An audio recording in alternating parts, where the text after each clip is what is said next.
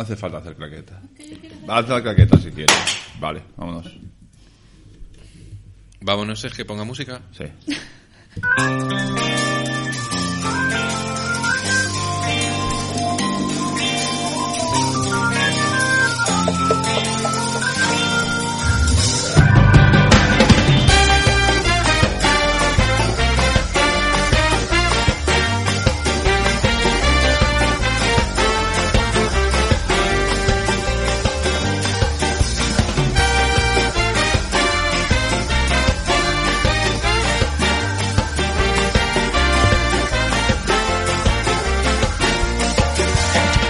Hey, hoy es 1 de mayo de 2021 y estamos en Espacio Oculto, en Usera, Madrid, España. Estás escuchando eh, Radio La Chipén, una iniciativa en la que un grupo de amigos y vecinos nos reunimos para dejar volar nuestra imaginación y nuestros sueños. Bienvenido y bienvenida al vigésimo segundo programa donde vamos a reflexionar nada más y nada menos que sobre el paso del tiempo junto con Luis Velda, Juan Rodríguez, David Torres y Alejandra Domínguez, queremos pasar contigo la próxima hora en un viaje alucinante por anuncios, por películas y contradicciones varias. Yo soy Guillermo de Torres y aquí arranca un nuevo programa de Radio La Chipen desde Usera a todo el mundo.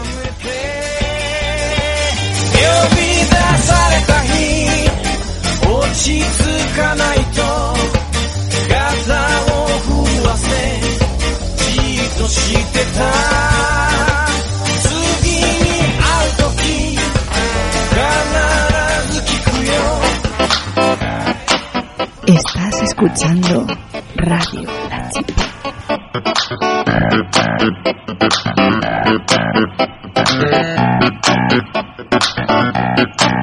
¡Ya está! ¡Hemos sido geniales! ¡Ha sido fantástico! ¡Sí! Overway. ¿Sí? ¿Eh? ¿No se te ocurre nada, Panoli? ¿Es algo como bestial? Es algo de suda el coco, tío, suelta. Como super guay. ¿Te parece bien cojonudo? Es algo así como mega, mega... Mega campeones. Siempre me ha hecho mucha gracia la expresión de puta madre. ¡De puta madre!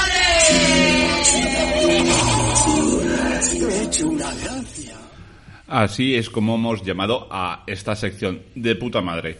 Pues eh, en esta sección lo que queremos hacer es una reflexión de cómo hemos cambiado, cómo las cosas han pasado a lo largo de los años a través de diferentes eh, películas o diferentes eh, documentos mediáticos que son un reflejo de cómo el tiempo pasa el corte que acabamos de escuchar en concreto. ¿Alguien sabe decirme, chicos, a qué se trata, de qué se trata este corte que acabamos de escuchar?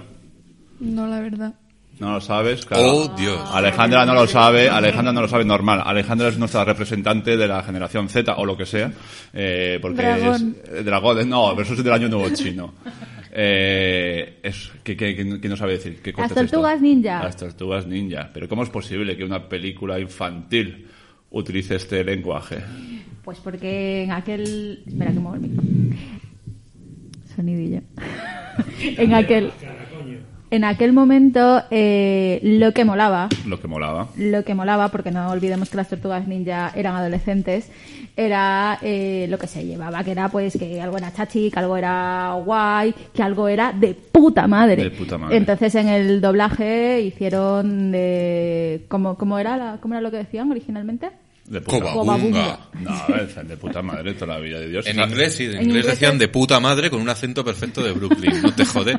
Decían cobagunga. Bueno, en la versión eh, española original. de la película, Eso es. que creo que es del... no sé qué año es, decían Lo eso, no doblaron sé. como de puta madre, Sí, efectivamente. es del 90 era lo más cercano a algo, algo guay, ¿no? Algo que era como... ¿Cómo un adolescente puede coger y sacar todo su fuá, todo su flow y decir algo como que le venga de muy dentro y que represente todo? Porque estaban todo el rato de subidón, como el subidón adolescente, las tortugas ninja. Entonces era de puta madre. Bueno, pero es que ese lenguaje ahora no es muy apropiado, ¿eh? ¿Cómo, No. cómo hemos cambiado, verdad? De hecho, me suena que luego han hecho un nuevo doblaje y han quitado el de puta madre. Puede ser, puede ser. También dice cojonudo en el corte. Que tampoco es una Tampoco palabra se muy... diría mucho. Igual quedaría también un poco carca incluso. Ya nadie dice cojonudo. Como que no, claro que sí. Ah, ¿no? Sí, Bueno, bueno, sí, se dice, se dice. No, yo por lo menos lo digo a veces. Eh, le, le metemos caña al segundo corte que tenemos ahí preparadito. A ver, no tengo ni idea de cuál es. Ah, sí, sí. Este, este está muy bien también. Además, nos ha inspirado en parte también para hacer este programa. Adelante. Va a trabajar usted con personas con discapacidad intelectual. ¿Qué coño es eso? Cuide su lenguaje, señor Montes. Bueno, perdone usted, señora jueza, pero es que no su entiendo... señoría. Perdone usted, su señoría, pero es que no entiendo exactamente a qué se refiere. Está hablando usted de subnormales. Le ha pedido su señoría que cuide su lenguaje. Ahora no he dicho coño. No, lo que ha dicho es peor. Es ofensivo. ¿Lo de subnormal? Pero si hace años existía lo del día de subnormal. Que salían unos mongólicos a la calle a pedir dinero con una hucha. Yo he dado dinero. He dado dinero a los mongólicos, a los subnormales. Eh, No, no deberías reírte de esto. no, no, hombre, es, es una película y es divertido. Es una- Cancelado. Esta, esta es la película de Campeones, que fue un, un éxito aquí en España. Fue bastante pelotazo, yo creo, ¿no? Lo Sí, sí, bastante. se, se puso en todos los cines de verano, incluido en el cinema. Ya, ya, ya he hablado del cinema Osera. Y, y la verdad es que es curioso. Eh, Ha salido bien. ha salido Sí, bien. campeón. Eh, claro, aquí Da- Da- David, David nos quiere comentar algo sobre el Día del Subnormal. Espera, que me dejen un micro, que A no tengo es que hoy, hoy no te ha me han micro. dejado Ha llegado el último y ha sido... Así. yo tengo que con- comentar algo del día del subnormal, pero si Luis y tú nacisteis el año del subnormal. O sea, ya estáis... est- Ay, ¿sabes lo que se nos ha olvidado también? Lo- los chistes de Arevalo. Coño, pues eso busco ya ahora la cuñita, la pongo con, la mo- con el móvil. Era, Bueno, también- era terrible. Efectivamente. ¿Qué, qué pasa con el Día del Subnormal? Que es verdad, que es un día que se celebraba. Antes se celebraba el día del subnormal como el del Domun y salía la gente con huchas a recoger. Pero se celebraba con buena fe.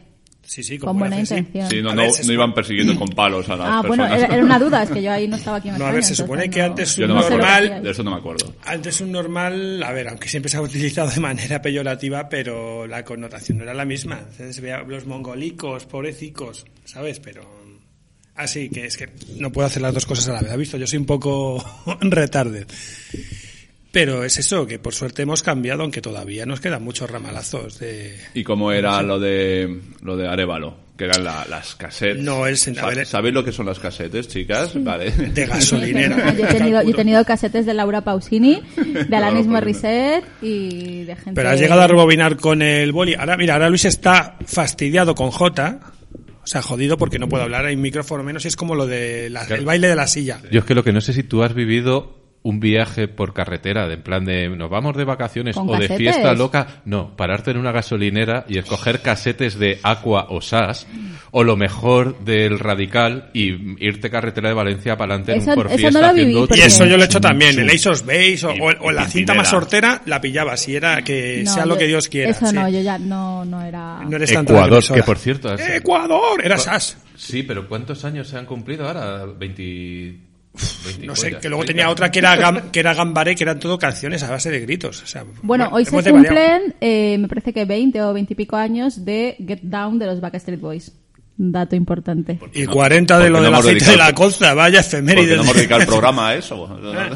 Lo siento, me acabo de acordar. Para, para dedicarse a la mierda hace cuarenta y tantos años del primer disco de los Ramones esta semana. Ahora lo raro que con el cruce de acusaciones no haya dicho nadie, pero de que va a su normal, Oye, ¿sabes? es el día del trabajador, ¿eh? Por cierto, a todo esto, aparte de efemérides. O sea, estamos hablando de su normal y de repente hablamos del trabajador. Felicidades, subnormales. Bien, bien, muy, vamos bien. Y a todo esto, ¿de qué estamos hablando? Arevalo, Arevalo, ¿qué le pasaba en, No, en a esas ver. cintas, en esas casetes que se vendían en las gasolineras? Ahora voy a buscar el jingle, aunque sea que lo met- no lo busques, cántalo. Claro, claro. No yo- sé yo- yo- cantar, sí, no sí, tengo tanta dale. memoria. Era algo de... Ah, de- de- David, al micrófono. tarare- tararea que igual nos acordamos de la letra. ¿Qué coño voy a tararear?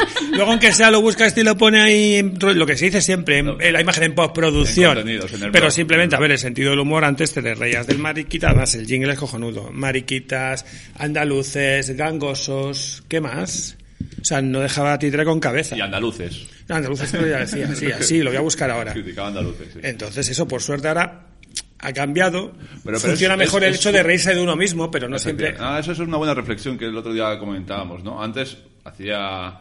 O sea, era, era como gracioso el reírse de algún colectivo, El bullying humorístico. efectivamente, pero ahora, ahora lo- gracioso es reírse de uno mismo. El que lo hizo Así muy bien, el que lo hizo muy bien en la época, el que supo sacar un rédito de todo esto hace años fue el alcalde de Lepe. Porque como siempre se hacían bromas y coñas con Lepe, y luego Lepe es un pueblo fantástico, el tío lo que hizo fue organizar un festival de chistes de leperos en Lepe.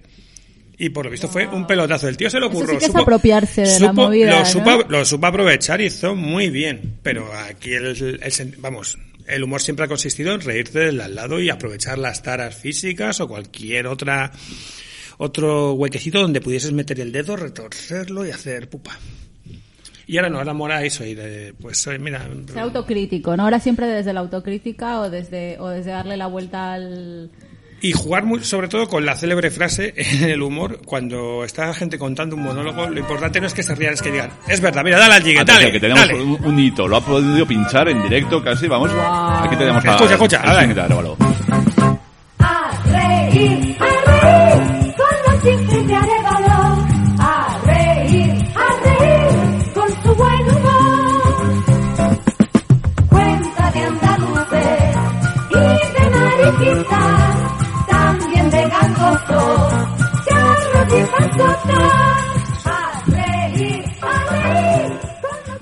Cuarto es el que no me entero todavía. El tercero dice charros. Charros que Charros, se o sea, salmantinos, como no sea, los bien. charros son los de Salamanca. Lo mismo vacila a los castellanos. Y luego charros y pasotas, es que la mezcla es acojonante. pasotas, sí. Ah, será pasotas. Pasotas. No, de charros y pasotas. Ujú. No, no, es Con cojonado de todo el mundo. Pero o sea, andaluces, mariquitas y gangosos, o sea, el primer combo es mortal. Pero los pasotas, ¿quiénes son? ¿Los que se sientan Oye, al no, final de la que fila? Los tú no has visto la película de los 80, la de. Yo paso de todo. Ah, sí, sí, sí. sí. Pues eso, que hablan en slow motion. Eh, me me gustaría ahora pinchar otro corte de un programa de televisión, televisión española, que es un hito, yo creo ya, y, y que representa... Espera, un segundo. A ver, a ver, a ver. Eh, ¿Qué te ha parecido, Alejandra, la intervención de Arevalo? Increíble.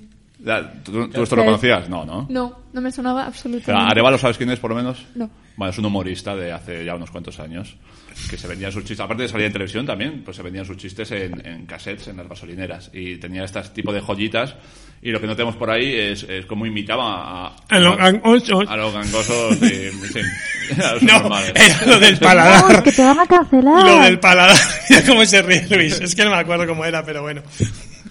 Sí, eh, es que yo he padecido esos viajes largos con cintas, además estaban catalogadas como humor S, no era ni X, era chistes S, que eran los denominados antes chistes verdes, que eran un, un poco subidos de tono, pero madre mía, justo. Entonces no hago más bromas de chistes de gangosos. No, ¿no? no, va- vamos a dejarle paso a una auténtica figura que... Le hemos jodido la vida a esta mujer hoy. No, no, está bien, ahora luego, luego dirá, no, no vuelvo jamás, ¿sabes? ya, ya sé lo que hay. Y si vuelves trae cerveza y café. rancios, Vamos a darle caña al siguiente corte. Si que le no paso el micro a Luis, ya que me habéis dejado sin micro. He detestado al hombre blandengue.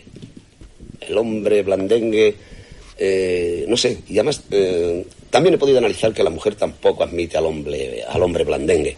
Además, la mujer es muy pícara, muy pícara, valga la palabra, el sentido de la palabra, porque, eh, como bien en otras ocasiones he dicho, eh, yo lo que más valoro en esta vida es la mujer. Es la mujer y para mí tiene un sentido enorme, la vida tiene un sentido enorme con la mujer. Sin la mujer la vida no tendría sentido. Pero eh, la mujer es granujilla y se aprovecha mucho del hombre blandengue. No sé si se aprovecha o se aburre y entonces le da capones y todo. Porque es verdad. Por eso digo que el hombre debe de, estar en su sitio y la mujer en el suyo, no cabe duda, porque la mujer eh, tiene esos derechos que yo respeto y más tenía que tener, porque la mujer se lo merece todo. Pero, amigo mío, el hombre no de- nunca debe de blandear, nunca de- debe de, estar ahí, porque además, ante otras cosas, creo que la mujer necesita ese pedazo de tío ahí. Y al hombre blandengue le detesto. eh, Ese hombre de la bolsa, de la compra y... ¿Qué te iba a decir? Yo, el carrito del niño con el coche y venga no sé qué. Eh, me parece bien. Pero ya te digo que la mujer eh, abusa mucho de eso, de la debilidad del hombre. Es que este señor detesta al hombre blandengue. Qué pérfidas somos. No, pícaras, pícaras. Pícaras. Unos la- cuantos derechos, pero los justitos. No, no. A ver, os metéis mucho, pero él era ordenadito. En plan, el hombre aquí, la mujer aquí, cada uno con sus derechos. Que no tienen por qué ser los mismos. La mujer debería tener más. Y más. Que son muy pícaras. Sí, somos muy Eh, pícaras. Alejandra, muy- ¿sabes tú de quién, de quién son estas palabras? Bueno, es el, el Fari. El Fari te sonará algo Sí. así, un poquillo. Que encima tú Sí, también... encima una- el Fari ha tenido como una especie de revival, ¿no? Como Rafael o algo así, ¿no? Que ahora Hombre, también se tuvo una escucha... serie de televisión que era así, ¿no? Menor mi padre, ¿no? Que era Sí, sí, bueno, claro. Pero me refiero que la música ha tenido del Fari, de Rafael, ha tenido No, como un revival entre no, la gente no, como de no, fiesta. no, Rafael no, por la siento. cuarentena. Ah, por la Sí, cuarentena. pero, A pero ver. el Fari no, no lo Sí, siento. el Fari sí. ¿Qué va a Hombre, tener pero O sea, la mandanguita, la mandanguita yo la he escuchado pinchar en los garitos más sí, modernos sí, de sí, sí. Malasaña. Si lo dices tú, que eres un trendy topic eh, No, ti mismo. Yo soy un señor que donde ve una luz se mete a ver qué hay. ¿Cómo era? Si hay neón, de cabeza. Ah, whiskerías, ¿no? Estábamos hablando antes. Eso va a ser para el siguiente programa. Vamos a hacer una ruta por las mejores whiskerías de la zona sur de Madrid con por Pam favor. analizando los whiskies. Por favor, gracias. A ver. Sí, pero, pero yo, si quieres te cedo el micrófono, es que si no es complicado. No, no, no, la verdad que sería un reto entrar con pan buscando whiskerías. Y sobre todo esos whiskies de garrafón que había uno que era, pues eso, igual que una célebre marca segoviana, pero sustituía la Y por una I latina. Pero puedes decir la marca, ¿eh? No pasa nada. Bueno, pues ya sabes. Es que hacer garrafón de Dick, o sea, ya es el, el colmo de. de- Pues de- hacían garrafón bajo. de whiskería, pura y dura. Pues se puede decir puticlub. Pues no sé, tú, tú pruébalo, lo has dicho. Pues no sé, whiskería, con, J, Bueno. con J, Te whiskería. has pasado, te has pasado. Pues eso. Bueno, con to- ah, no, nos falta un, un pequeño corte. Vamos a poner el último corte, que, que también es bastante representativo de realmente cómo hemos cambiado. Y así aprovecho, espera, que voy a hablar un poquito más y así me tengo que acercar más a Luis, que le, le encanta que le toque. Háblale en susurro, que se pone cachondo. ASMR. ASMR.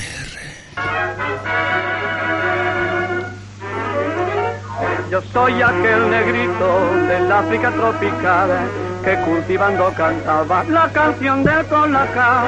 Y como verán ustedes, les voy a relatar las múltiples cualidades de este producto sin par. Es el colacao, un desayuno y merienda. Es el colacao, un desayuno y merienda y de gas. Colacao, colacao. Lo toma el futbolista para entrar goles, también lo toman los buenos nadadores. Si lo toma el ciclista, se hace el amor en la pista, y si es el boxeador, golpea que primo. O sea, yo lo primero que voy a decir es las rimas que tiene consonantes esta canción. O sea, son dignas de Rosendo, ¿eh? Es algo increíble. O sea, el ciclista que se hace con la pista y el nadador que se me ha olvidado ya. Y el boxeador golpea con primor. boxeador que volquea. Qué con vocabulario. primor. Bueno, pues esto... Nadie va a comentar nada más, solo aparte de las rimas. A ver, yo voy a comentar que, que es verdad que hoy por hoy, eh, bueno, todo el pollo que hubo con, con guitos y con colacao y con cualquier tipo de representación. En Perú había una, hay una marca que todavía existe. Creo que no han conseguido que cambien todavía el, la, imagen general, pero había una marca de turrón y de, y de unas chocolatinas que era Doña Pepa. Y la doña Pepa, pues era una señora negra con su turbante y su tal, y, bueno, hay como muchas referencias y tal. Y, y ahora, ahora mismo creo que hay un poco de levantamiento en ese sentido, ¿no? Intentando que cambien las marcas, como pasó con Conguitos y demás. Pero, he de decir que acabo de recordar que hace poco eh, estuve mirando champús sólidos para mi melena y encontré una marca que no voy a decir cu- cuál es porque todavía no ha saltado la liebre y yo no voy a decir nada, pero tiene un champú sólido que se llama Cubano. A continuación viene la descripción del champú. Esto es de ahora, ¿eh? de hace un par de semanas. Melenas lacias. Poned un cubano en vuestra vida y el ritmo llegará a vuestro cabello. Él sabe cómo trataros rico. Los aceites de jojoba, ta ta ta ta ta ta. Bueno, cuenta un poco lo que es y, al- y termina con un, bueno, después de más referencias a la hipersexualización del hombre cubano, Habla, habla que tiene mango o algo así. no, te- Termina con un quién está. Bueno, hay un azúcar, de hecho, además, unida al azúcar, entrecomillado, de coco, os dará volumen y cuerpo. ¡Sabrosura! Si es que en Perú nos llevan años de ventaja. No, no, que este es de aquí, ¿eh? Ah, no, es, una marca, es una marca española. Bueno, bueno, ya estamos con, la, con los prejuicios. comentario, comentario. Bueno, final. Termina con un ¿quién está dispuesto a bailar al son de Cuba, no? Toma ya. ¿Y por, por qué no dice la marca? Bueno, da igual, que cada uno lo ¿La marca no era cubano? que la gente lo, lo- se lo Ah, pueda no me corresponde a mí cancelar. Yo creo No que tengo aquí la autoridad. deberías explicarle a Moss lo que es un champú sólido. Sí, sí. Para, que, para que no deje volar su imaginación, porque nos Pues el champú sólido es una pastilla como de jabón, normal, solamente que te lo frotas en las manos y te lo echas al pelo. Ah, te lo fr- yo me lo frotaba directamente en la cabeza. También te lo puedes frotar Ah, vale. directamente en la cabeza. Yo soy muy fan cuando me voy de viaje. Llevar eso, porque como no es líquido, lo puedes meter en la maleta y aún así Mm. te registran igual. O a mí me registran igual y me joden la vida. Yo lo uso porque así tengo la ilusión de que, aparte de que es verdad que tienen como ingredientes guays, tengo la ilusión de que, bueno, pues no estoy comprando plástico, aunque luego lo compré en las de los Se lo champiñones. dices a ¿sabes? Guille, ¿no? ¿Qué, qué haces en la ducha? Estoy con mi cubano. Está dando sabrosura. No, no, y ahora, claro, ahora tengo dudas. Digo, jo, ¿me lo compro? Yo creo que me lo voy a comprar. Porque es que tiene azúcar, ¿sabes? O sea, ¿cómo no voy a ¿Y qué pasaría si Guille se está echando su champú sólido, que viene a ser una pastilla de jabón, y se le cae estándose duchando con el cubano? No pasa nada, le perdono. Él puede hacer lo que Pero quiera. el cubano- Somos, somos modernos. Ya, pero el cubano no perdona. Creo que esto, esto no se debería decir. Porque ha sido un comentario muy subnormal, ¿a que sí? Bueno, es eso. ya. A, a- a través de estos, decirlo. a ver, a través de estos cortes que hemos estado escuchando, hemos podido comprobar cómo hace un- no tantos años, bueno, algunos que otros, sí que se ha ido cambiando la forma en la que hablamos o la, o la que realmente se manifiesta la gente. Es decir, ahora hay cosas que no se podrían poner y sin embargo hace años era lo más normal. Podías comprarlo en casete, lo podías ver en películas y no pasaba absolutamente nada. Bueno. No pasaba nada. No, no, el Fari decía eso en televisión española y no pasaba nada. No pasaba nada. Efectivamente. ¿Qué va? Ahora ya sí que pasaría otras Ni cosas. referencias a drogas, ni nada de eso. Ni, o sea, bueno. Eh, vamos a despedir esta sección de cómo hemos cambiado. de- no, de puta madre era, perdón. De Eh, puta De puta madre. Con una canción que, que ha propuesto David y que es. De puta madre. No, ¿cómo es? No, que de puta madre es la canción. Aquí me vuelvo un poco ñoño. Venga, un poco ñoño. venga, cómo hemos cambiado de presuntos implicados. Vámonos.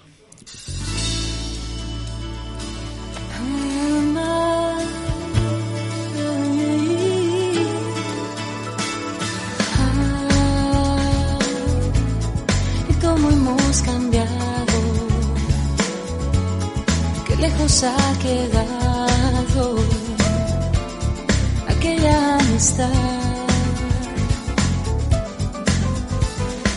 Así como el viento le abandona todo al paso, así con el tiempo todo es abandonado, cada beso que se da, cada beso que se da, alguien lo abandonará.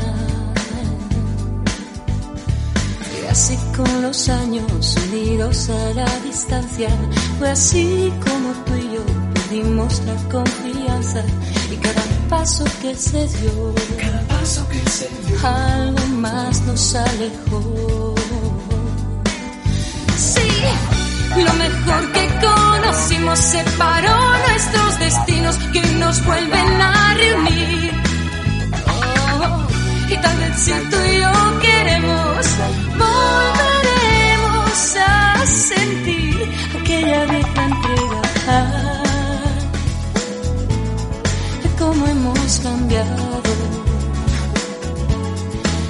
lejos ha quedado aquella amistad. Oh. ¿Qué nos ha pasado? ¿Cómo hemos olvidado aquella amistad? Como siento ahora el hueco que has dejado, quizá llegada la hora vuelva a sentirte a mi lado. Tantos sueños por cumplir, sueños alguno se ha de vivir, sí. Y lo mejor que conocimos separó nuestros destinos que hoy nos vuelven a reunir. Uh, uh. Y tal vez si tú y yo queremos, volveremos a sentir aquella vieja entrega.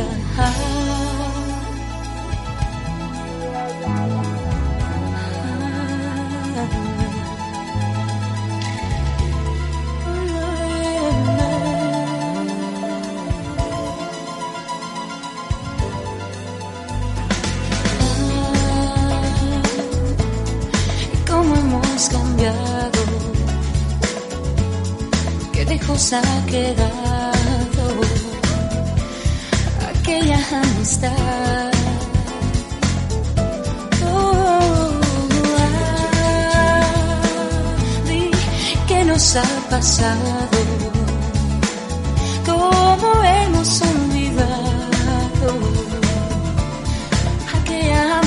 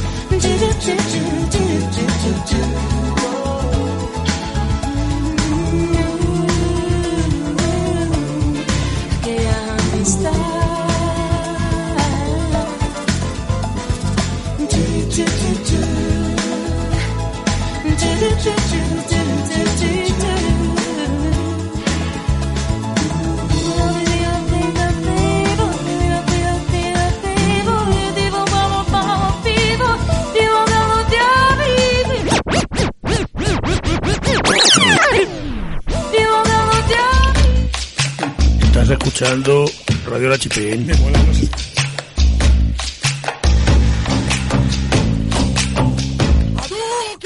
Lo, lo siento, lo tenía que hacer. Nos hemos pasado de modernos. Lo de los Estamos- scratch está muy bien porque además es muy de cómo hemos cambiado cuando eso molaba. Totalmente, totalmente. Bueno, la verdad es que esta canción a mí sí que también me transporta a un momento pues, muy, muy bonito de mi infancia. Perfectamente. Infancia. Sí, infancia, sí. Bueno, claro. Bueno, adolescencia. Mm, tendría 10, 12 años. Bailando en la. Titanic con la chatis. Con la chatis. En la Titanic no. Yo ¿Tú has iba a, llegado Cap- a bailar iba- yo iba a lentas? Capital. ¿La, Guillermo. Ti- ¿La Titanic era una discoteca? Sí. En, en el barrio se la llamaba la Gitanic. Gitanic. Ah. Pero, sí. Yo Era lo que es ahora mismo el Teatro Capital. ¿Se me oye a esta distancia? Sí, del te micro? oigo. No, no, Sí, sí, sí, sí, sí, se me oye más o menos. Que es lo que era Capital, pero antes de ser Capital. Qué horror. Antes se ponían lentas en la discoteca. Ibas buscando ahí a... ¿Para qué? ¿Para qué se ponían lentas? Para que te arrimases. ¿A, a qué? ¿Eh? ¿Eh? A alguien que se prestase para arrimar cebolleta. En este caso sí, Ah, arrimarse... Vale, y hilamos esto con, Con la el sección. petín. Con la sección. Ah. Petín, ¿qué petín ni qué leche? Restregones, picos y restregones. Lo que Tú tú has luego- dicho, Pam, con la sección cebolleta o, o las cositas de Pam, porque hoy, hoy Pam nos va a explicar a los viejunos un par de conceptos que estábamos un poco desconcertados, o, o algo parecido. A ¿no? ver, viejos. A ver, cuéntanos. El Paddingtoner. A ver, viejos. A, a ver, jóvenes, no golpeéis la mesa, por favor. Perdón, que perdón. entra- Perdón, señor. Eh, bueno, Da- dale, no, no le hagas ni caso No a los gestos que te caso, hagan, vale. dale caña. a ver, eh, viejos, ¿vosotros sabéis lo que son los wokes? Eh, Sí, Lo lo de la los- cosa esta china que meter fideos y movidas. Hay mogollón, no sé la hostia de huevo. Ah, woks, es verdad, es verdad. Pero bueno, os vamos a explicar, Alejandra y yo, en una colaboración Z Millennial, para vosotros antiguos, eh, que yo también me, me estoy riendo porque me ha contado hace un segundo Alejandra una cosa que yo no sabía y yo me creía súper moderna, ¿sabes? Pero, eh, bueno, ¿qué es el fenómeno woke? ¿Qué es? Yo pensaba, que así es como se empiezan las grandes explicaciones, Eh, yo pensaba que woke era una referencia a cómo los productos culturales habían asumido el, el rol de... El, el rol en cierto modo educativo, ¿vale? Es decir, eh, no sé si acor- os acordáis de Sensei, de las Wachowski. Las ahora- Wachowski. Sensei es Sans-Ait. Sans-Ait. Vale, sí. Sense Ei. Sen- Sense Sense Eight. 8. Eh, bueno, pues eso. Eh, Sensei tuvo una gran acogida por parte de los movimientos LGTBI porque, eh, bueno, comenzó como una como una historia en la que uno- una serie de personajes se relacionaban entre sí con una especie de superpoder de empatía, telepatía y mm, diversidad varia. Y hubo un momento en el que se hizo muy famosa una escena en la que los cuerpos se comunicaban y hacían alusión a una especie de mambo universal, de no sé, una especie de alabanza a la diversidad sexual absolutamente impactante. Y eh, todo el colectivo LGTBI se volcó muchísimo en la serie diciendo que representaba perfectamente, porque encima había un personaje transexual que era una persona en la vida real transexual. O sea, como que había muchas cosas dentro de, la, de las normas de lo políticamente correcto que, que, se cumplían, ¿no?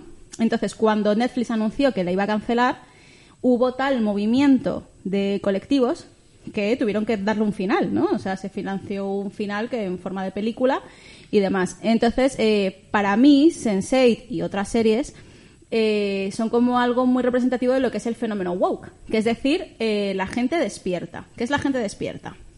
La gente despierta es la gente que es muy consciente sobre lo que ocurre a su alrededor en cuanto a injusticias, eh, en cuanto a opresiones varias y reclama que haya más representación en los medios audiovisuales, etcétera. Eh, también, lo, por supuesto, lo lleva a su vida diaria y demás. Pero, dime, dime. No, iba a decir, ¿esto lo podríamos traducir como los ofendiditos? Mm, Sí y no. Sí, no. Ahora viene Mira, hemos conseguido... Bien, bien. Po- podría ser, podría ser. Pero, bueno, dime, dime. No, es que tengo la duda. Con esa gente que despierta también es- Sí, te pero refieres- tenéis que levantar la mano, ¿eh? Levanta la mano. Muy bien. Esa gente que despierta, no sé si te estaba refiriendo también a esa panda de ofendiditos, como ha dicho Luis, que por ejemplo querían que cambiasen el final de Juego de Tronos porque no les venía bien. No. Ofendiditos o directamente Pero gilipollas. el final era Juego woke, de Tronos, yo, yo no sé por qué la gente se quejaba. O sea, al final es súper accesible. Hacen esto una rampa. Claro. Bueno, no se, no, no se refiere a eso. Hay muchos tipos de ofendiditos, pero lo que quiere decir sobre todo la generación woke es gente ya que nace o que desde luego está vendida. nace con ese sentimiento de justicia social, por así decirlo. Sí. O desde luego crece con ese sentimiento de justicia so- social, con lo cual en cualquier ámbito de su vida o en cualquier ámbito de consumo reclama o eh, visibiliza las injusticias. ¿Tú crees que nosotros pasaríamos el filtro woke? Ni de coña. Vale. Ya, es lo que venía. Ni de coña, ahora que, Gracias. Nos, ahora que nos diga Gracias. Alejandra, pero... Ahora que nos diga Alejandra, pero yo creo que estaríamos, vamos... Vale, Muy el término woke en un principio surge como en los años 60, por lo que he podido leer.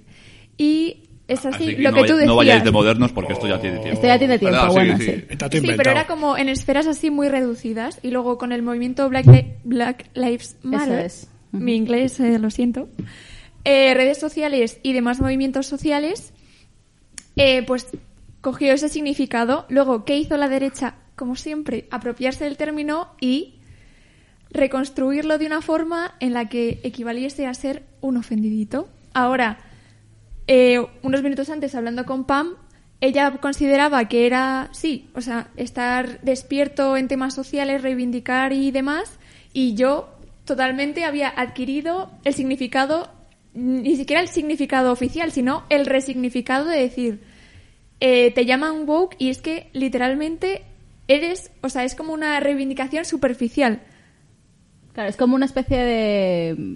Por lo visto, o sea, yo, si me hubiera ido al sitio donde se reúne la gente joven ahora, habría dicho, hey, ¿qué pasa, woke? Y a lo mejor me habrían partido la cara, ¿sabes? ¿Quiere bolsa, señora? Ese rollo.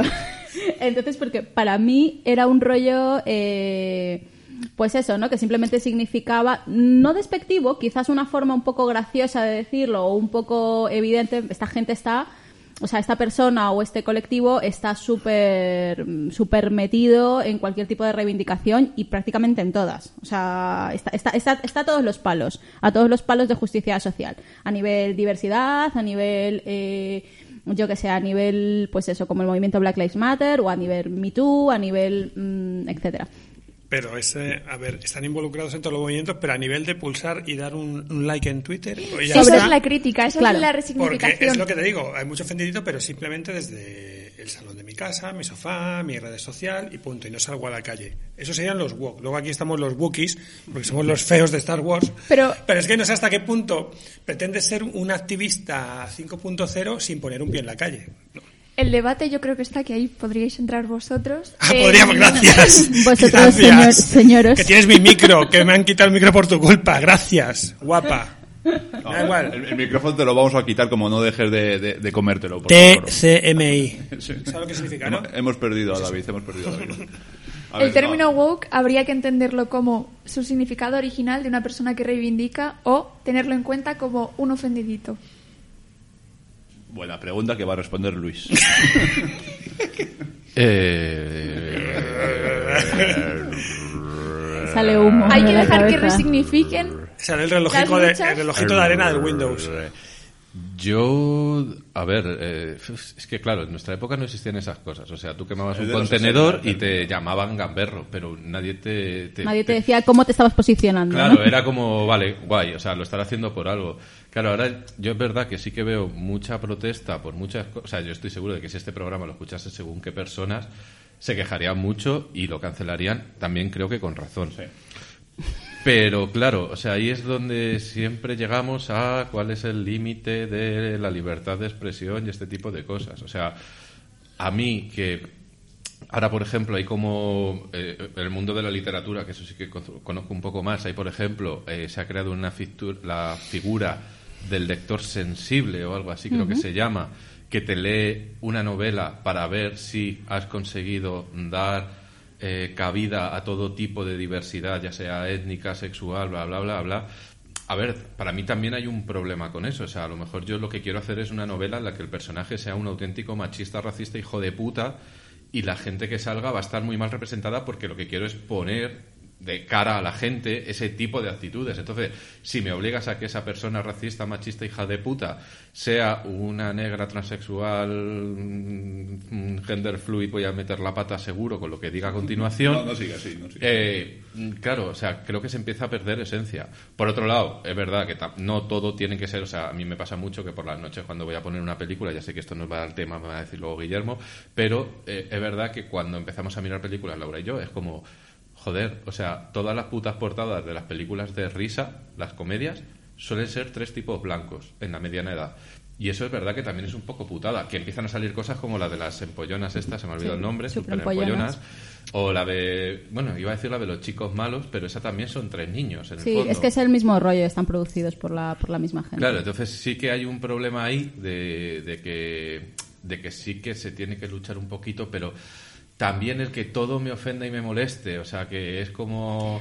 Qué guay, por fin hay comida vegana en el Lidl, pero viene en plástico. Joder, hostia, o sea, vamos a intentar ir avanzando paso a paso. Un saludo, Riz. Me estoy jugando las pelotas en este comentario. Tenemos una vikinga en el grupo. En el grupo en el que ya no voy a estar más.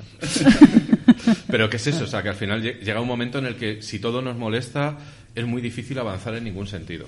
Vale, yo creo eh, que igual el dilema está en, en qué medida eh, se puede utilizar el término como eh, resignificación de un colectivo, o sea, como resignificación de, de- de- de nombrar a alguien o de demás, y hasta qué punto ese término implica una autoridad. Porque un poco también la crítica, eh, no, no la crítica que, que ha utilizado, o sea, que lo que ha hecho la derecha, que es coger el término prácticamente para insultar o para decirlo de una forma despectiva, Buah, este woke, ¿no? Que es una especie de, Buah, qué, qué aliado de palo, ¿no? Sino, en qué medida una persona woke o un colectivo woke o toda la gente woke, sobre todo en Internet, eh, son autoridad eh, o forman una autoridad para decir qué cosa va a estar cancelada y qué cosa no. Entonces, eh, en esa medida sí que creo que, que los wokes no deberían ser una autoridad de nada. Me parece que debería ser algo mucho más light. O sea, a mí me parece que debería ser una forma de simplemente de, de- de expresar que hay una persona que ya nace con esa conciencia social. No, no, está, está fenomenal, no, no- no te rías, hombre. A mí todavía me queda la duda que tiene que ver esto con los platos chinos. Nada. es una españolización, un woke, no, un- no sé cómo se dice en inglés, un woke. Woke. Woke. Bueno, Oye, hablando de woks, no sé si conoces el que está justo en la paralela aquí arriba, en Nicolás Sánchez. Arriba no, pero abajo sí. Pero arriba hay uno. Hay un wok que es comida para llevar, sobre todo, que es ultra grasiento, pero ultra sabroso. Mm, recomendación de la semana o del programa. Vale, ya abriremos Para una. tu momento resaca. abrir una sección en algún momento sobre recomendaciones de Usera. Vale, vale. Eh, vamos a dar por concluida esta sección. Ay, para- eh, qui- quiero hacer una, una, un último. No sé yo, ¿eh? Si tienes tiempo. Un último. Pero si no tenemos nada aquí en el programa, ¿qué me que no, todavía queda un porrón de aventuras. Lo último, eh, gran representante para mí de lo que es el fenómeno woke, el reboot de Embrujadas. Lo tenía que decir. En el reboot de Embrujadas todos los demonios son hombres blancos heterosexuales. ¿A quién le De nada. importa? Gracias por esta. Para todos los abueletes que quieran saber lo que es el fenómeno woke, el reboot de Embrujadas. De nada. Para todos los abueletes que quieran saber el fenómeno walk, al bareto que ha dicho Luis. Oye, mami, ¿qué es lo que tú quieres?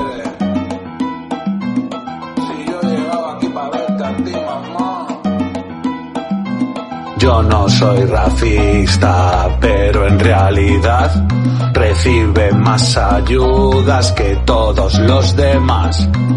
Yo no soy racista, pero la verdad, todos los que vienen, vienen a robar. No soy machista, pero, no soy racista, pero, pero, pe- pero, pero,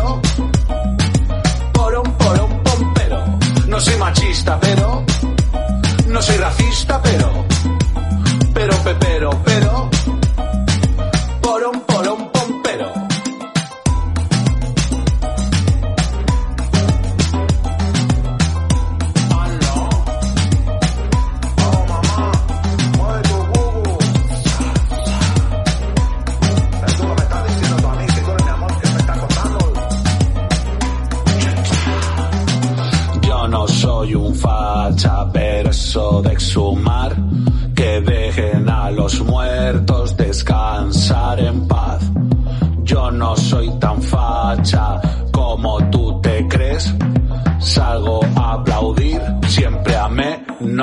10.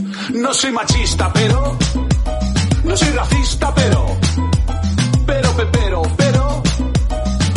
Porón, porón, pom, pero. No soy machista, pero. No soy racista,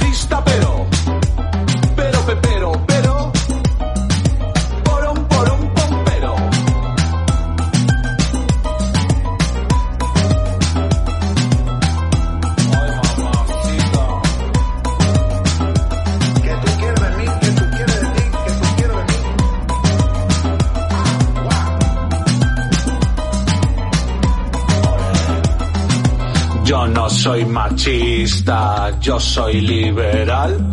No me gustan los extremos, creo en la igualdad.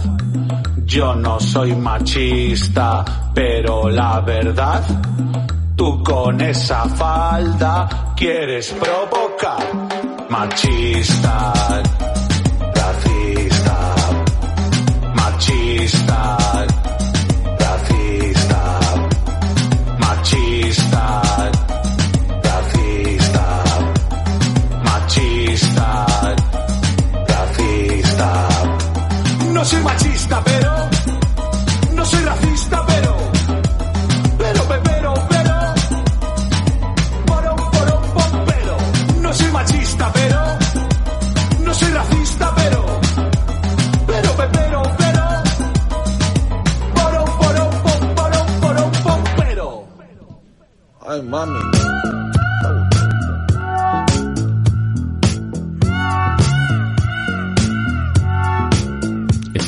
escuchando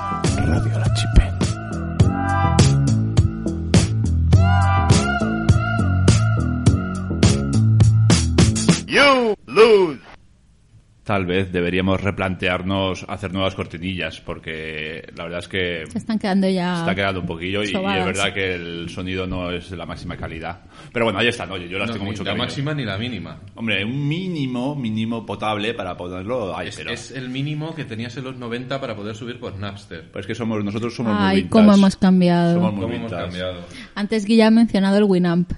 Que queda la post- que quede para Winamp están haciendo una versión Sigue nueva funcionando el Winamp. y no había fiesta en la que no hubiese un Winamp con sus visualizaciones de fondo. Hombre, claro, pero es que eso es. Y es que hemos cambiado. Y mi pregunta es, ¿y cómo ha cambiado el barrio? Porque claro, eh, a lo largo de los años y de las décadas, eh, el barrio de Usera, el distrito de Usera, mejor dicho, pues ha ido cambiando. Ahora mismo tenemos ya el Madrid Río, el matadero desde hace 10, 12 años, pero hace más un par de décadas había como una especie de frontera de asfalto que era la M30 y que pe- impedía de alguna forma la, la libre circulación o el acceso. Como lo recordáis vosotros, porque yo es verdad que soy de, de- de barrio noble, pero aquí vosotros estáis en Cristo Hombre. desde que sois enanitos. Justo la calle ahora que es donde los chavales compran los litros para beber en Madrid Río, eso era, esa calle si transitabas cuando todavía existía la M30, lo más seguro es que volvieses a casa sin cartera y sin deportivas. Que es una cosa que ya no se hace, pero antes te robaban las deportivas y era una cosa como muy de joder Las Nikes. lo que fuese. O sea, te las robaban. O, O la- sea, o las Kelme. y todavía había gente que tenía un poquito de decencia y te las cambiaba por las suyas y podías volver a casa calzado. Pero había gente que no y te hacía volverte descalzo. Bueno, es una, es una forma de penitencia. Esta, sí, claro. Me he encontrado con los kinkis del barrio y me han robado las bambas. Se También- decían bambas. Sí, bambas. Y también el Prado Longo, cuando era todo escombrera. Ahí sí podíamos decirlo de todo Antes esto. todo esto era campo. Había un personaje en el Cristo que competía en motocross y estaba cada por tres dando saltos por el Barragán, claro. Y luego también teníamos, eh, pues eso, Motos Barragán, que ahora tiene una, un concesionario en Madrid Río. Chimpón. De motos. O Bueno, sea, bueno, bueno, ¿cómo ese se ha- tipo tuve un cómo ha triunfado? Porque yo creo que el hermano o el hijo iba conmigo a clase en el Fátima. Yo iba a los campamentos con una sobrina de Barragán. O sea, que Barragán era un personaje en el barrio porque cuando todos los niños éramos pequeños y había un talud en el Prado Longo y todo montículos, que está el Barragán con la moto y vamos todos los niños de arriba, ¡ala! Y el otro dando saltos por ahí. O sea, muy flipado, muy ochentero. Luego también, uy, perdón, Había hasta- varias hasta- pistas de cross. O y sea, a- yo bueno, recuerdo... asábamos patatas en el parque. Eso era muy. Ibas con tu papel de plata, en este caso no para drogarte, y nos hacíamos nuestras fogatas en el parque, nos tomábamos nuestras patatas, nuestros litros y éramos felices. Eso sigue pasando. Sea, Sí, pero antes en molaba más. Por la noche. Pero no creo que hagan patata. Pero la... No, fuman porros. Pero, por ejemplo, pistas de cross, había también donde está ahora el centro de salud por la calle Avena, por donde está el pabellón Jesús Mm. Royal. Allá había otra pista de cross. O sea- y había otra al lado del 12 de octubre, lo que ahora es un edificio del Ministerio de Interior, que yo ahí he hecho cross con una Lo que de definía 50. a Usera en los 80 era el cross. Eran los descampados en los que podías sentirte libre de hacer lo que quisieras. O sea, esconder cadáveres, drogar, Cazar lagartijas. hacer cross, eh, ver a los niños jugar con jeringuillas, o sea, lo, lo que quisieras. Era, esa es- eso sí que era libertad y no la de Ayuso. ¿Qué, qué os decía a vuestras madres cuando, cuando ibais al parque? ¿Qué os decía a vuestras madres? Pues era como, no sé, bueno, es que aquí con tanto millennial, la serie de canción triste de Hill Street, el jefe de policía siempre les decía, tengan cuidado ahí fuera. Pues nuestra madre venía a ser de, cuidado con las jeringuillas. Y no te olvides el arco y las flechas. Y no pegues patadas a mochilas que pueden ser bombas de... bombas de ETA. Y no cojas caramelos a un señor en la puerta del colegio que tienen droga. Ojalá. Ahora, ¿Dónde está ese señor? ¿Dónde está? Los caramelos no llevan pelo, los caramelos no llevan pelo, apréndete esto. No llevan pelo. No, no quiero ni preguntar eso, la verdad.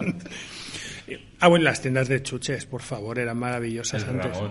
Con, con, El con- Ramón odiaba a los niños. O sea, yo tengo- esto es una cosa que yo siempre he contado. El- en nuestra calle estaba el Ramón, que era el que vendía las chucherías a los niños Nuestra y odiaba a los niños. Cristo de la Victoria.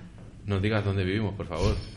Bueno, pero es A ver para... si van a venir mucha gente a De todas maneras, o sea, se nota que eres de fuera porque nadie dice Cristo de la historia. La El dice Cristo. El Cristo. El Cristo.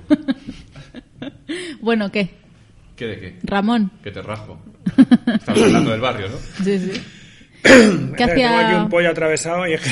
Gracias, David. el buen Ram-. Como Rivera. Ramón odiaba, sí, justo, que Ramón odiaba a los niños. Ramón odiaba a los niños. O sea, era un cabrón. Sé que, que estoy viviendo por ahí porque le veo Sí. de vez en cuando, pero odiaba a los niños. Es más, me sé hasta el apodo, pero no lo voy a decir, eso sí. Bueno, no lo sé. Pues lo voy a decir luego fuera de antena, no. Si estamos hablando del mismo Ramón, no voy a decirlo. Es así feo. Sí, pero... Bueno, lo que te voy, que yo he comprado gominolas a peseta. Me siento como el personaje de Blade Runner, el de yo he visto arder naves más allá de Orión, pues lo mismo. Yo es que he llevado jeringuillas en el Prado Longo. Yo he comprado gominolas de peseta. Claro, vendía en Tomás y Juli, que era como los chinos de antes, que pero eran Tomás y Juli, que eran Ultramarinos, el término ultramarinos. Que sigue siendo, sigue existiendo la tienda, la regentan chinos como de hace 20 años por lo menos, y sigue llamándose Tomás y Juli, que es una cosa maravillosa. Y ahí vendían, yo me acuerdo de esos caramelos Drácula de peseta y... Que eran de Cuba Libre. La pena que no se, en vez de Tomás y Juli se hubiese llamado Roberto y no sé. Para que digan Lobelto. Por eso. Ya estamos Por jodidos. joder, eh, por joder. Que sois un normal, este es el programa, tío. Ve, Nosotros recordamos un tiempo en el que no había inmigrantes en Usera, aunque Ajá. parezca mentira, para vosotras dos sobre todo, que creo que esto lo habéis conocido así. Yo recuerdo, o sea, el primer inmigrante con el que tuve trato, yo ya estaba en segundo de BUP, o sea que debía ¿Eso qué tener año como es? 15 años, espera, no me hagas calcular, 96. El de Luis. Año 96, que teníamos un chino que se llamaba Yan Yu, Y la primera, o sea, entonces las migraciones chinas que llegaron a, Us- o sea, que llegaron a Usera fue- era- fueron de entrada ya bastante mayoritarias. Pues ocurrieron, te voy a decir, cuando yo me fui del barrio, porque estuve un año y pico viviendo fuera del barrio, que, que- Menuda aventura, ¿eh? Sí, sí, fue algo increíble. Además, viví en el centro de Madrid, o sea, viví en la ciudad Uf, y... te fuiste y a tomar por culo. Era algo increíble, o sea, estaba lleno de gente, de coches, semáforos... Pero lo que quiero decir es que, por ejemplo, ya había más dentro de la migración Yo que había cuando me Usera. fui no había prácticamente inmigración y cuando volví al barrio, de repente Dolores Barranco estaba todo escrito en chino. Vale. O sea, fue una cosa súper rápida, o por lo menos a mí, como no lo viví, me pareció un cambio súper radical. ¿Y la migración latina? Que hay mucho en el barrio De esa también. no hablo. No, es que esa no, no me fijé. No. Vale, vale, o sea, o la sea, China llama mucho más llamó la la atención, porque tiene mucho más comercio, tiene como mucho más movimiento y la latina yo creo que de alguna manera se ha integrado bastante mejor. O sea, no, yo creo que la inmigración china ha montado Se como notaba mucho más. más su... Vale, vale, vale. No voy a decir gueto, pero voy a decir gueto, porque es que no se me ocurre otra palabra, pero sí ha, ha montado su espacio con O también sus llama la atención. Y entonces están todos como más agrupados y la latina yo creo que fue como más por Claro. tramos. También llama, llama más la atención, imagino que por el tema del idioma, ¿no? Que los carteles chinos llaman mucho la atención porque los ves en chino, joder. Bueno, se- Contraste. según a qué hora Claro. los latinos ya no les entiendo, ¿eh? A partir de las 2 de la mañana yo no les entiendo nada. Bueno, tampoco suelo entender mucha gente a partir de las 2 de la mañana, pero ya me, ya me cuesta bastante más. ¿Esto se puede decir? Tú- ¿Esto woke? ¿A un woke me diría algo? Hombre, que un woke te diría muchas cosas. Es que es muy trendy decir que vives ahora en Chinatown. Fíjate antes que lo veías en las pelis y cómo mola. Y yo todavía estoy como un gilipollas buscando el Gremlin. Pero, ¿qué, qué dices? ¿Usera? ¿Chinatown? Tienes que explicar lo que es un gremlin porque tenemos una persona Sí, en no, los no me 2000. fastidies que has oído hombre- hablar de Paddington y no has oído hablar de los Gremlins. Sí. Ah, vale. ¿Has visto? Ha, ha oído, pero no tiene. Oye, eh, Alejandra, ¿y tú que eres eh, punky, no usereña de pura cepa, nacida en el 12 de octubre, eh, en tus veintipoco años, pocos años de vida, ¿has visto algún cambio interesante en el barrio? Bueno, el centro comercial. comercial. y el Madrid Río. Eso era una fábrica de neveras. Eso era algo de, de una farmacia, me suena. Luego, luego fue una farmacéutica, pero Y al había un principio circo.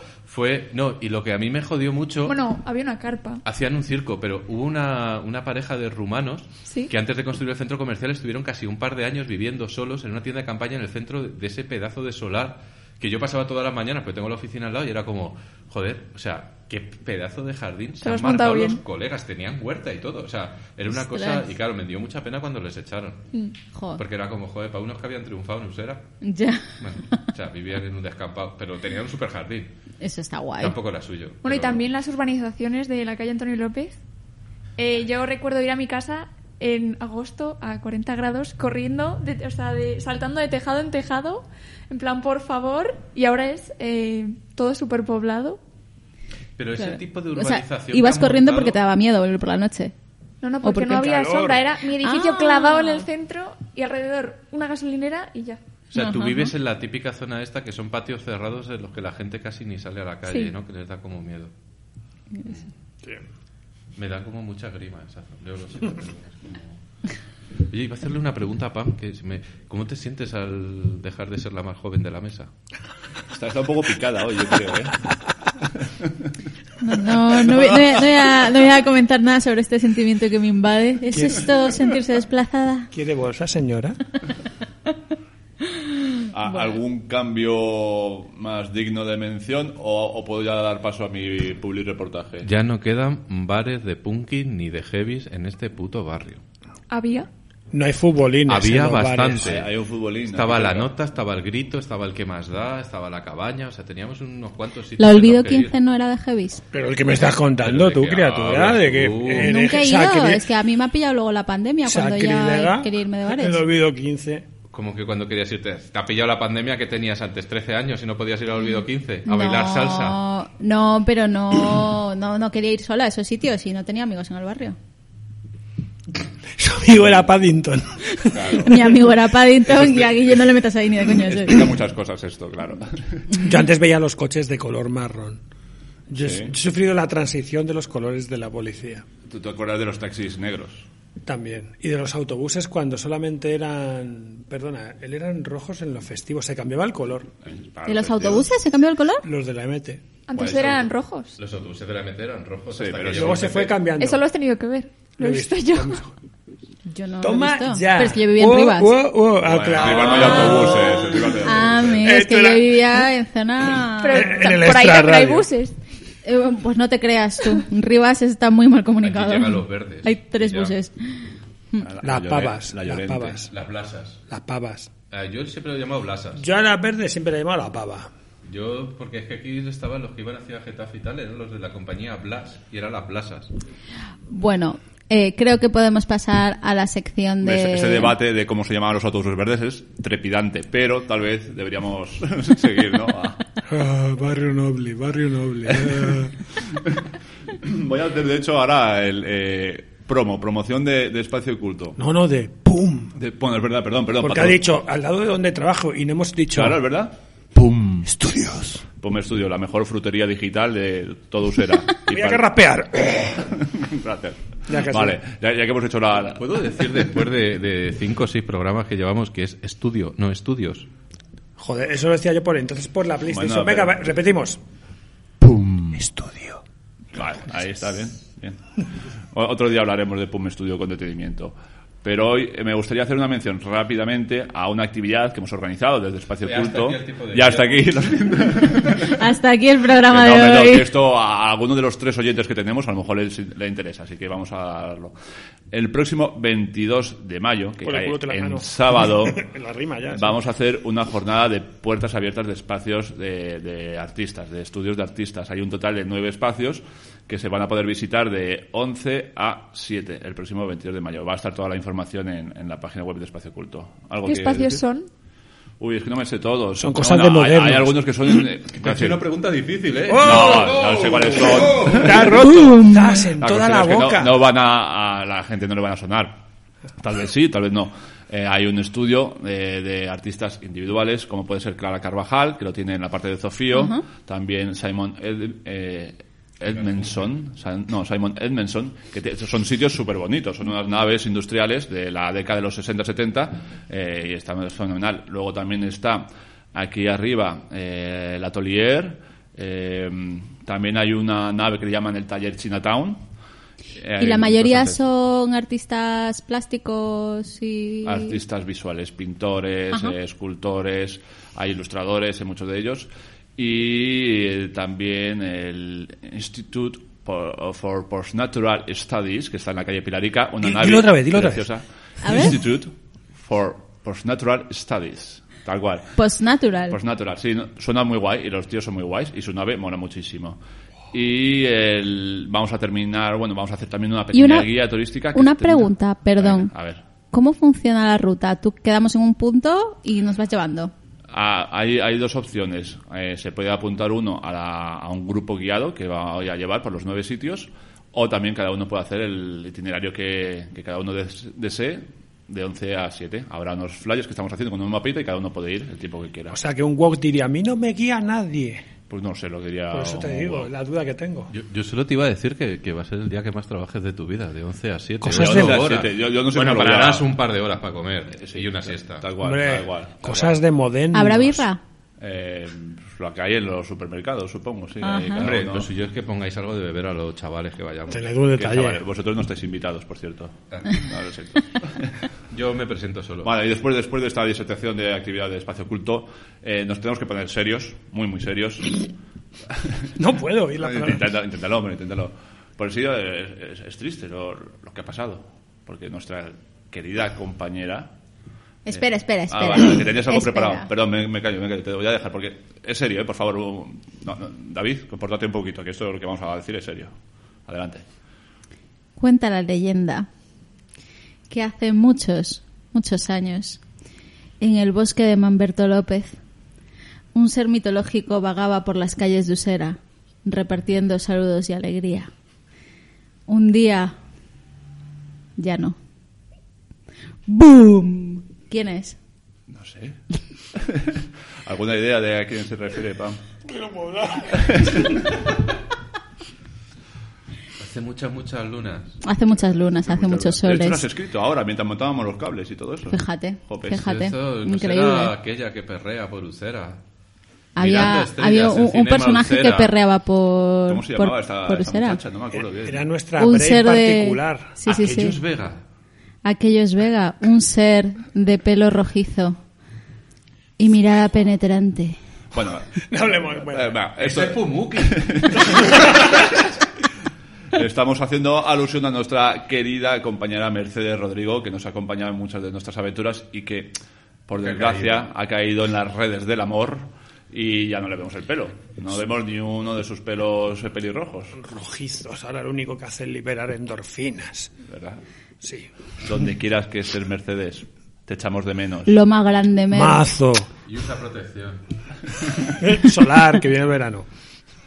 Habrá que salvarla. Las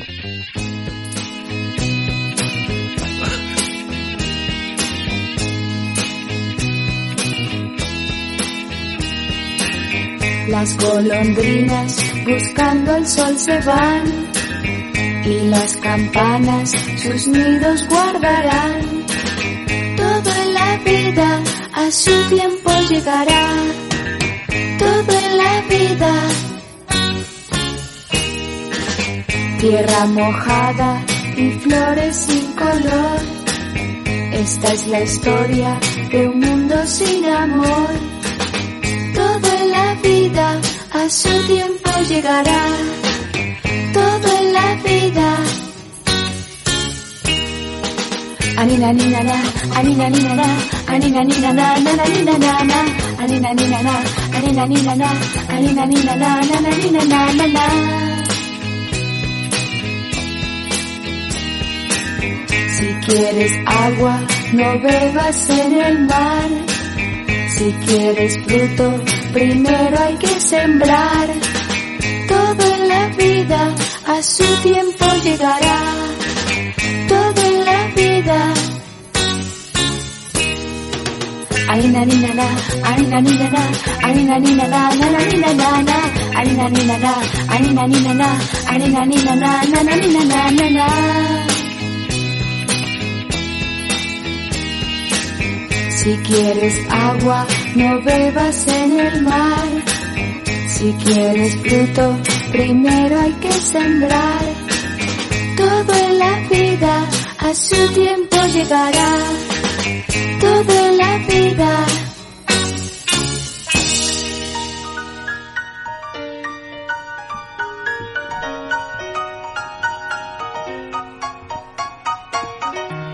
Y aunque nos cueste mucho decirlo, estamos despidiendo este vigésimo segundo programa de radio La Chipen.